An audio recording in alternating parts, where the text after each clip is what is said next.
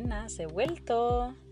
Ah, que, que, no me estabas escuchando antes. Ah, bueno, pues mira, te digo que me llamo Mari Carmen, que soy alumna de segundo de bachillerato, que estoy a dos semanas de hacer la selectividad, sí, en mitad de todo el tema este del COVID.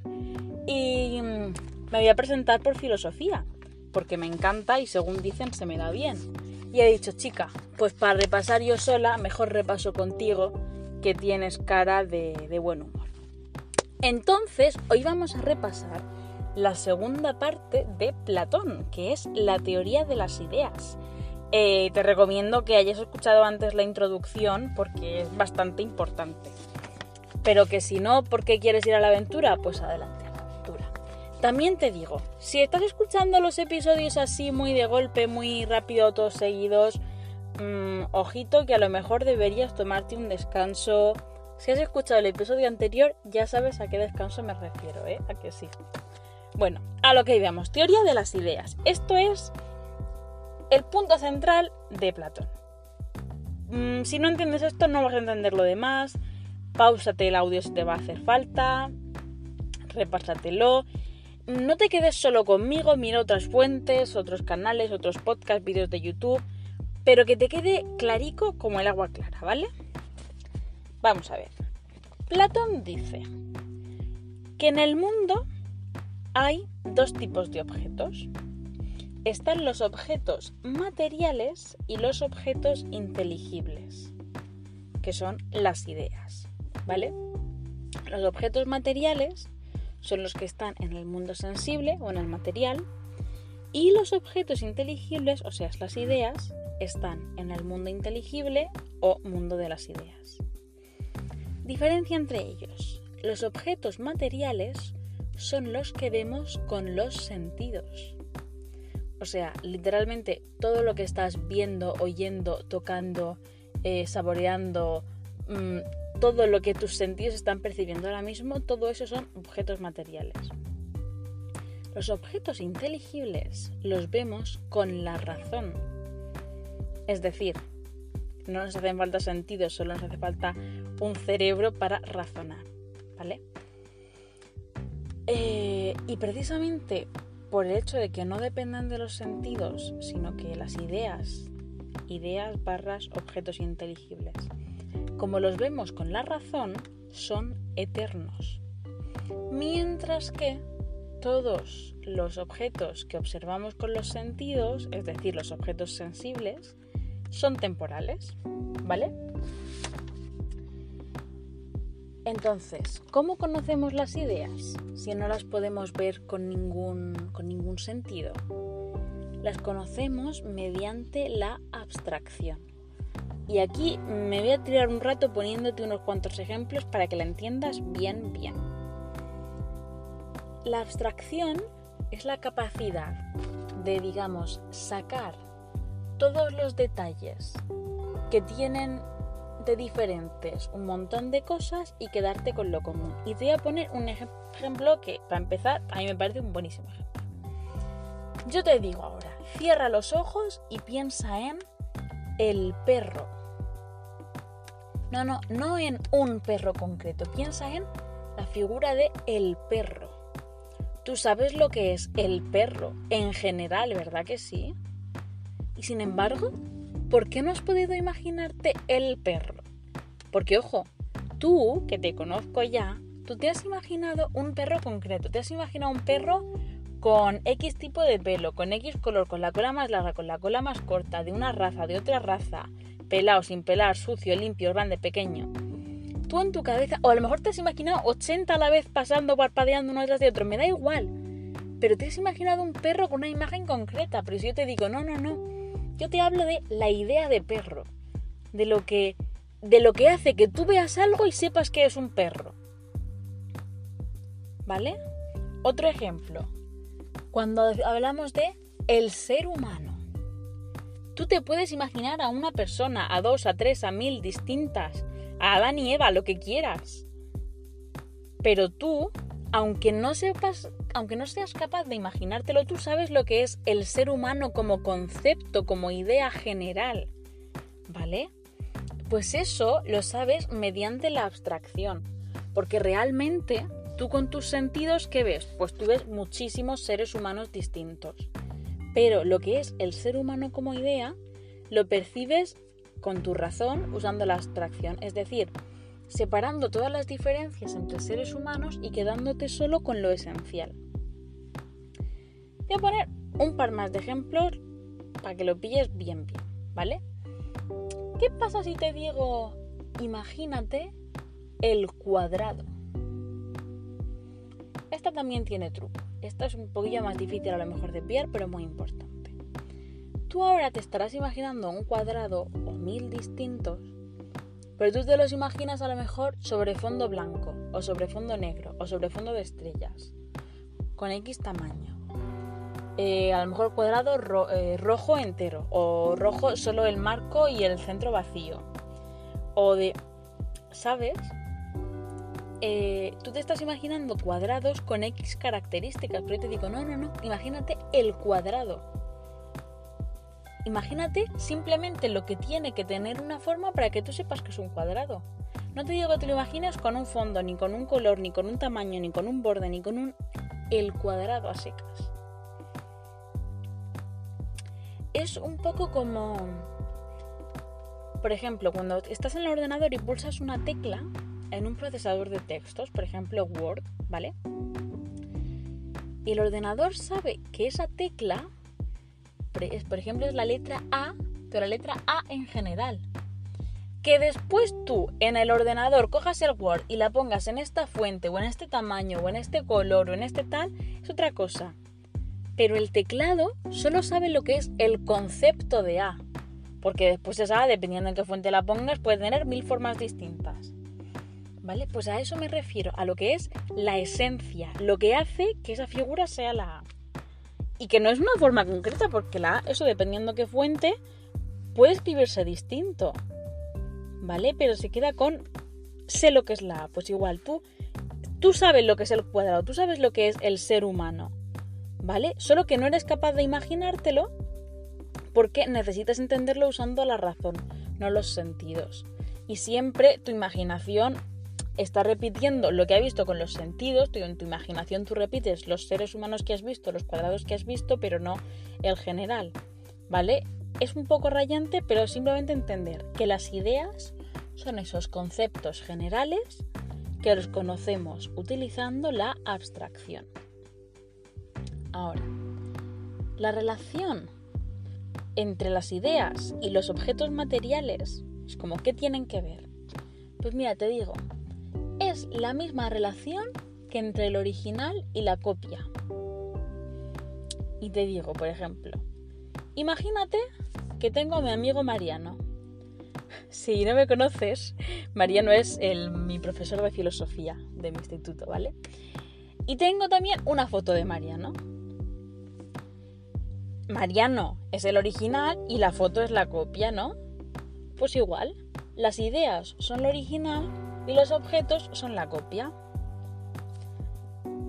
Otro ejemplo, eh, si yo tengo un azulejo que es cuadrado, el azulejo es la copia de la forma del cuadrado. ¿Sabes? O sea, la forma del cuadrado, esta etérea que te he dicho antes que te intentaras imaginar, esta forma está siendo copiada por la figura del cuadrado o un perro, un perro cualquiera, se está copiando de la idea de perro. Un ser humano se está copiando de la idea de ser humano. ¿Sabes? Son original y copia. ¿Qué pasa? Las ideas tienen ahora dos características súper importantes que las hacen ser lo que son. Y por ejemplo, lo vas a entender enseguida, ¿eh? ya verás. Las ideas son trascendentes o trascendentales, no sé cómo se dice, o sea, tienen la cualidad de la trascendencia. ¿Qué es la trascendencia? La trascendencia quiere decir que la idea subsiste, sobrevive, existe fuera del objeto. Es decir, si yo quemo la foto, Mariano no se quema. ¿Por qué? Porque la foto es una copia y el original es Mariano. Entonces, la, hacer daño a la foto no hará daño a Mariano. Igual, hemos dicho que la, eh, que la foto es una copia de Mariano, ¿no? Ahora vamos más lejos. Mariano es una copia de la idea de ser humano.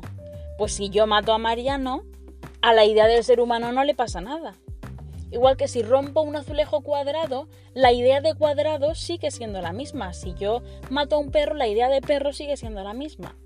Porque las ideas existen fuera del objeto, no necesitan de él para existir. Te digo más. Aunque no hubiera en el mundo un solo cuadrado, la idea de cuadrado seguiría existiendo, porque no necesita que hayan cuadrados para existir. Aunque no hubiera en el mundo una sola foto de Mariano, Mariano seguiría existiendo porque no necesita... Eh, ay, es que me he imaginado un mundo en el que no existe Mariano y me he emocionado, perdón. Que eh, espero que lo hayáis entendido, ¿vale? Porque va por ahí. La idea no necesita del objeto para existir. Ojo, el ejemplo que os he puesto de la foto y de Mariano, no lo entendáis como que Mariano es una idea. Es un ejemplo, pero Mariano realmente no es una idea. De hecho, Mariano es la copia de la idea de ser humano, ¿vale? Pero lo estoy poniendo como un nivel más bajo para que lo entendáis. Importante eso. Bueno, y la segunda cualidad súper, súper, súper mega importante de, los, eh, de las ideas es la participación. Porque los objetos participan de las ideas, se nutren de ellas lo que os he dicho, un perro, tu perro, el perro de tu vecino, participa de la idea de perro. Es como que le chupa un poco en plan parásito y toma sus características. ¿Vale? Eso, la foto de Mariano Mm, se inspira de Mariano, necesita de Mariano para existir. Si Mariano no, existiera, no te digo si no estuviera yo, si Mariano no existiera, no podría haber fotos de Mariano. Si la idea de cuadrado no existiera, no, tú no podrías ver nada cuadrado. Porque el cuadrado toma las cosas de la idea de cuadrado. El cuadrado tiene cuatro lados porque la idea de cuadrado tiene cuatro lados. Si la idea de cuadrados no tuviera cuatro lados, el cuadrado no tendría cuatro lados. ¿Entiendes por dónde voy, no? Entonces, trascendencia. La idea existe fuera del objeto. Participación. Los objetos participan de las ideas. Y recuerda siempre que para conocer las ideas utilizamos la abstracción, que es como echar a la basura todo lo que vemos con los sentidos y quedarnos con la idea en sí, con la esencia. Y esto, ¿por qué es importante todo este bifostio que te estoy contando? Eh, ¿Os acordáis lo que decían los sofistas? De que no es que cada uno vemos las cosas desde nuestro punto de vista, porque lo que yo veo blanco tú lo ves negro, porque tal, claro. Platón dice, claro, si tenemos derecho a no ponernos de acuerdo, tenemos derecho a pensar que todo es relativo y que cada uno tiene su opinión. ¿Por qué? Porque nuestras vistas del mundo sensible pueden variar. Aquí en el mundo material, en el mundo que vemos con los sentidos, todo es relativo. En el mundo material no existe la ciencia, solo existen las opiniones, la doxa. Lo dejo caer por si te suena la palabra. ¿Qué pasa? Que dicen, a los sofistas les podemos dar la razón en ese sentido, pero es que sí que existe una realidad que es el mundo de las ideas, que es absoluto y eterno y universal. Entonces, aquí la clave es, para llevar a los atenienses a buen puerto y en general a todo el mundo, necesitamos que la gente sea capaz de salir de este mundo de las ideas, o sea, de salir de este mundo material y llegar al mundo de las ideas. Porque en este mundo material, claro que no nos ponemos de acuerdo, porque todo es relativo, todo es temporal, cada uno ve las cosas desde su punto de vista, pero dicen, es que en cuanto lleguemos todos al mundo de las ideas, bueno, eso va a ser como llegar a Disneyland, vais a flipar, porque en el mundo de las ideas todo es absoluto, eterno y universal. En el mundo de las ideas nos daremos cuenta de que no es, ah, blanco, ah, negro, no, no, no, es que todo es como tiene que ser. Todo es recto, todo es cuadrado, todo es ordenado, todo es claro y todos los seres humanos vamos a estar de acuerdo. Ya veréis. De hecho, esto tiene que ver, por ejemplo, lo que os decía en el episodio anterior de que si buscar la definición universal de belleza, eh, dice que podemos estar en desacuerdo en que a ti esto te parezca bello o a mí esto no me parezca bello. Pero la idea de belleza, que es algo que todos podemos sentir, en eso estamos de acuerdo, seguro. ¿Vale? Por eso es importante encontrar las definiciones generales, porque las definiciones, lo que antes decía yo, encontrar las definiciones generales de cosas, realmente se refiere a encontrar la idea de la que emanan los conceptos. ¿Lo entiendes?